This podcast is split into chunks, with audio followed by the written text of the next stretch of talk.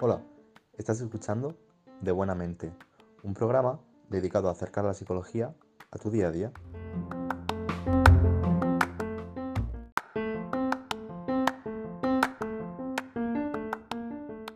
Una semana más, el equipo de De Buena Mente está al completo para lidiar con un nuevo tema. Antes que nada, bienvenidos y gracias por acompañarnos de nuevo en estos 20 minutos. Por supuesto, también quiero y debo darles la bienvenida a los dos maestros. Fran, ¿preparado para una nueva dosis de psicología? Hola Javi, aquí estamos preparados. Vladi, no quiero hacer spoiler, pero ¿no te parece un tema incluso controvertido el de hoy? Sí, bueno, yo tengo muchas ganas de abordarlo, al final acercar este concepto, ¿no? Y, y a ver cómo va. Si yo os dijera malogro, resultado adverso de una empresa o negocio, ¿de qué creéis que estamos hablando? ¿Y si os dijera suceso lastimoso, inopinado y funesto? Exacto, hoy hablaremos del fracaso. Las definiciones anteriores son las que nos proporciona la Real Academia de la Lengua. Por otra parte, también existen aquellos que dicen que no existe directamente el fracaso, que simplemente es falta de éxito, de lo cual yo personalmente discrepo y hablaremos a lo largo del podcast. Pero como veis, hay cierta controversia sobre si existe el fracaso o simplemente se trata de errores más o menos grandes, naturales en el ser humano en cualquier caso. Vamos a empezar entonces a dar respuesta a tanta pregunta y, como no va a ser de otro modo, desde la psicología. Fran, ¿qué entendemos por fracaso? Bueno, pues evidentemente antes de hablar del miedo al fracaso, tenemos que definir qué es el, fracaso en sí. El fracaso es la, sensación de no conseguir los objetivos marcados. Ahora bien, la subjetividad de este fracaso viene de que no todos nos marcamos los mismos objetivos, aunque sea ante una misma tarea. Por ejemplo, dos jugadores de un mismo equipo que pierden un partido 5-0 uno se puede ir con sensación de fracaso a casa y otro no. ¿Por qué?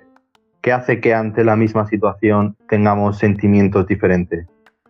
Quizá el objetivo del que siente fracaso era ganar el partido, un logro, y como no lo ha hecho, piensa que es un fracaso. Y el objetivo del otro quizá era hacer un buen partido él, sentir que está mejorando o hacer todo lo que él podía. El fracaso siempre va a estar relacionado con los objetivos que, que nos pongamos.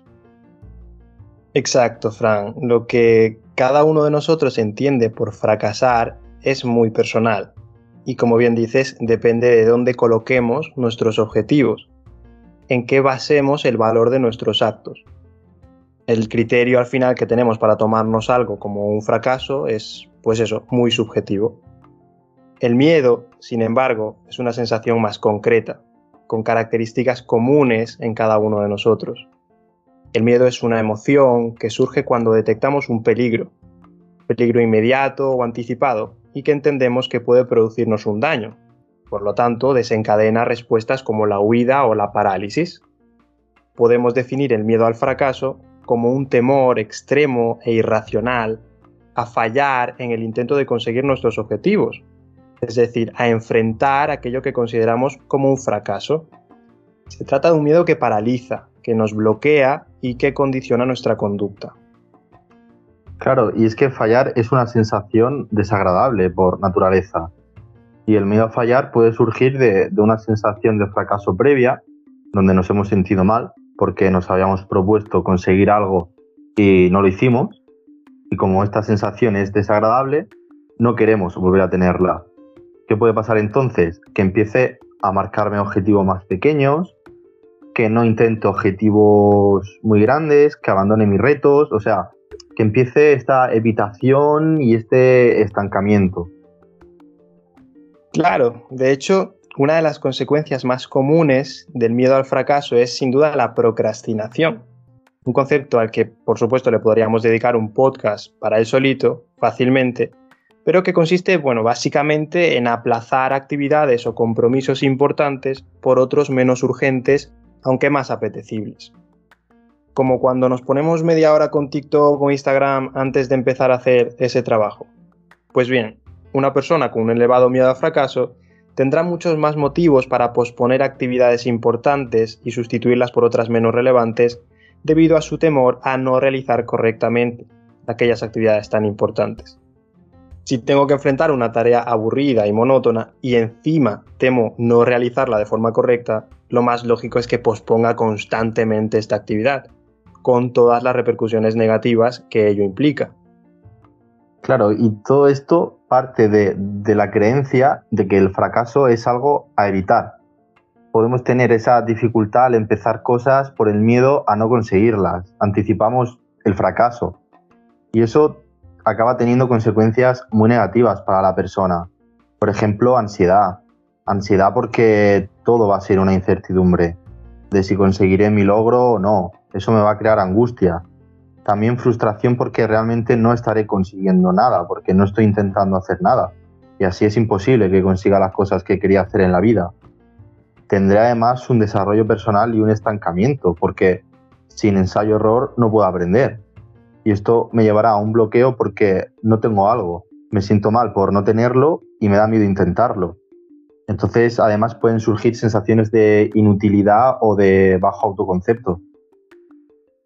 Desde luego que la anticipación de lo negativo es algo muy común y no es cuestión menor respecto al fracaso. Quizás la presión que sentimos por no fallar es lo que nos provoque ese miedo a no cometer esos errores o directamente a fracasar. Sí, un aspecto clave a la hora de, de reducir el miedo al fracaso es tomar conciencia de la naturalidad del error, comprender que el ser humano es un animal imperfecto y que por tanto se equivoca. Somos imperfectos por naturaleza. El fallo es un acontecimiento necesario en nuestro proceso de aprendizaje. Aprendemos equivocándonos, como decía Fran, por un proceso de ensayo y error. Solo tenemos que pensar en algunas de las actividades que a día de hoy realizamos de forma rutinaria, sin pensar, como puede ser caminar, hablar o conducir. Como os digo, si lo pensamos, a día de hoy llevamos a cabo estas, actividades con total naturalidad. Hasta la gente patosa puede decir que sabe caminar pese a tropezar muy a menudo. Pero, ¿cuántas veces tuvimos que caernos para aprender a dar tres pasos seguidos? ¿O cuántas veces pronunciamos mal una palabra mientras aprendíamos a hablar? ¿O cuántas veces no se nos caló el coche en la autoescuela? Si nuestro miedo al fracaso hubiese sido demasiado grande, ni siquiera hubiésemos iniciado estos retos, por lo tanto no contaríamos con estas habilidades. Cuando nuestro concepto de fracaso es extremadamente perfeccionista, tenemos la necesidad de no fallar y empezamos a desarrollar un temor a algo tan natural como el error. El miedo al fracaso tiene mucha relación con el perfeccionismo, un tema que abordamos hace unos cuantos podcasts y que os recomiendo revisar si os estáis sintiendo identificados con lo que venimos hablando hasta ahora.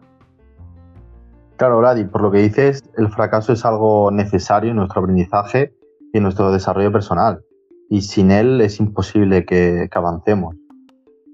Estamos de acuerdo en que errar es humano, por lo que hemos estado comentando.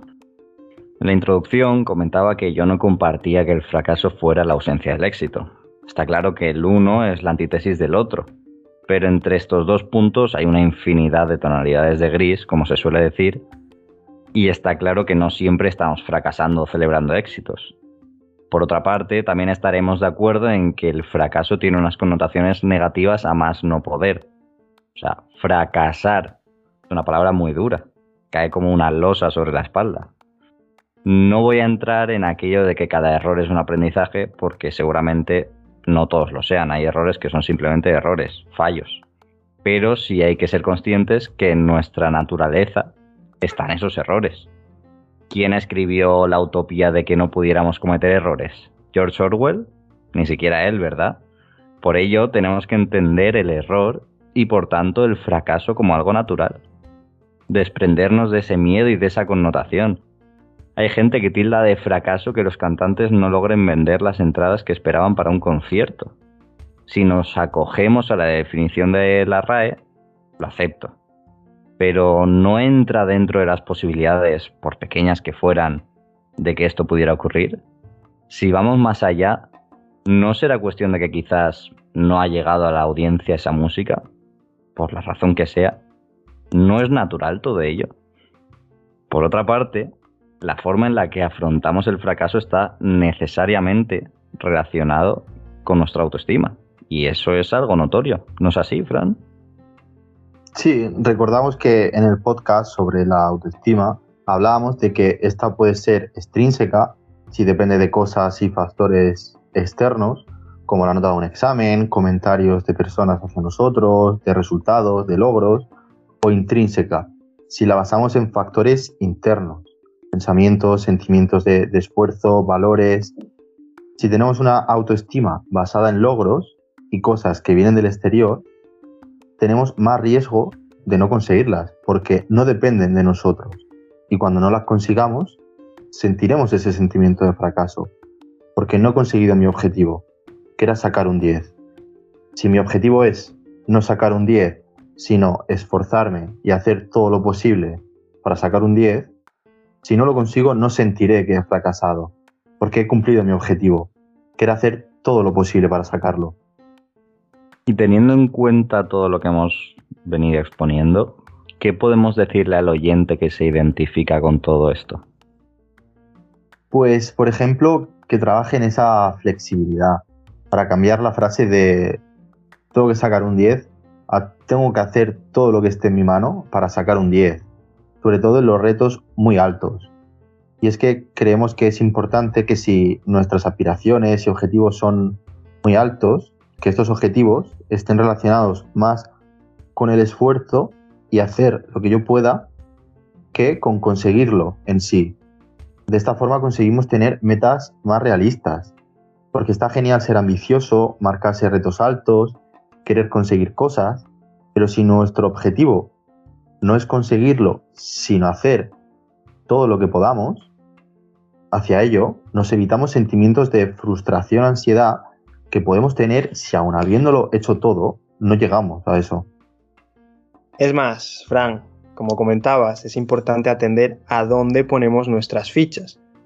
Cuando hacemos que el éxito o el fracaso dependan de factores externos, como pueden ser la dificultad del examen, en este último ejemplo, o la calidad de nuestro equipo y la del equipo contrario, en el ejemplo que pusiste, nada más empezar, será mucho más probable que experimentemos un miedo a fracasar, puesto que ese fracaso tan temido no depende de nosotros.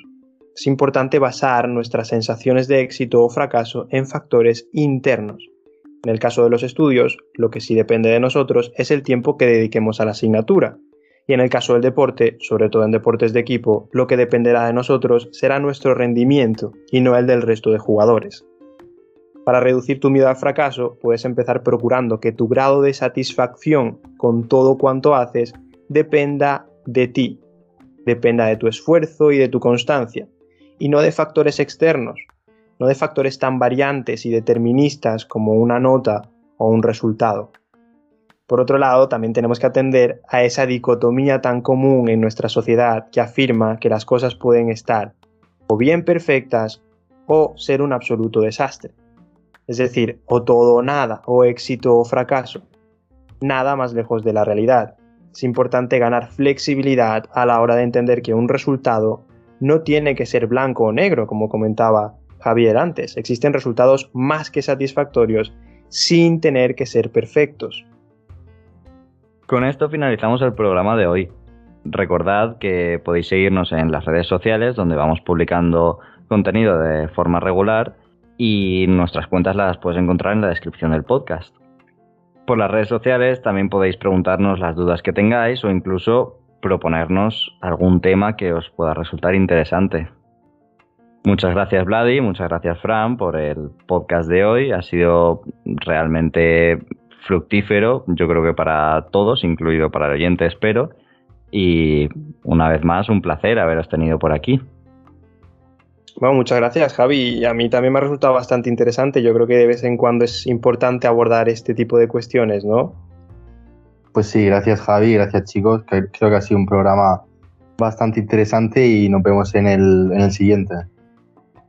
Asimismo, Fran. Nos vemos la próxima vez. Un saludo y hasta la próxima. Y recordad que no hay salud sin salud mental.